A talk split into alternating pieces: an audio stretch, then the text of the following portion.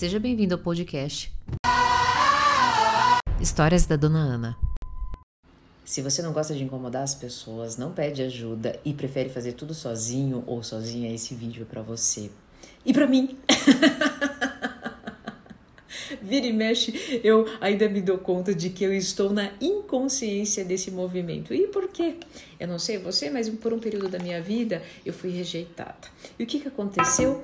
Nesse sentimento né, inconsciente, eu fazia movimentos também inconscientes de ser aceita. Só que daí para isso eu não dava trabalho.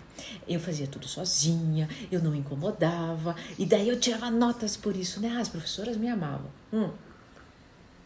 Só que eu levei isso para a vida adulta. E lá na frente, em um momento da minha vida, eu desenvolvi a síndrome da boazinha empoderada. Isso é um tema para outro vídeo. Não é agora o nosso o meu foco aqui. E aqui eu vim te chamar a tua atenção. Com, com o tempo, conforme foi passando, o que, que acontecia? Eu sentia que as pessoas não me incluíam nas suas vidas, não me incluíam nos seus projetos, mas as pessoas não sabiam que eu estava precisando de ajuda. As pessoas não sabiam, inclusive, sequer o que eu estava fazendo. E o problema estava nas pessoas, na minha equipe, no meu trabalho que não me incluíam? Não! Estava na minha percepção de mim mesma. Onde eu não queria incomodar, porque se eu não me incomodasse, se eu não me incomodasse e se eu não pedisse ajuda também, eh, se eu não me incomodasse, seria muito legal. Uau, seria aceita. E se eu não pedisse ajuda, uau, eu seria poderosa.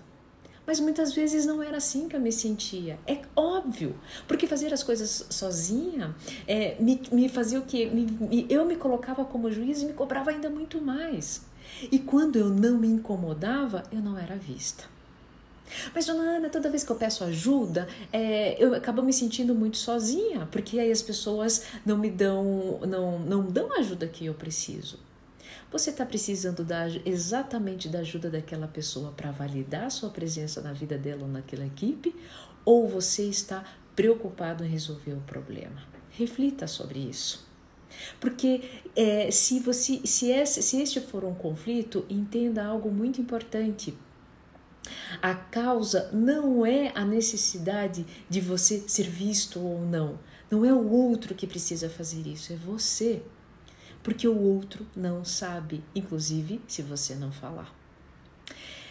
Esse vídeo foi apenas para te chamar a atenção de algo muito importante. Você pedir ajuda, você é, está, dizer: Olha, não estou conseguindo isso, não é te diminuir, é deixar claro que você está praticando algo muito, muito bonito a relação. Se esse vídeo fez sentido para você, coloca um hashtag eu acolho para você mesmo, para você se acolher e não ter receio de pedir ajuda.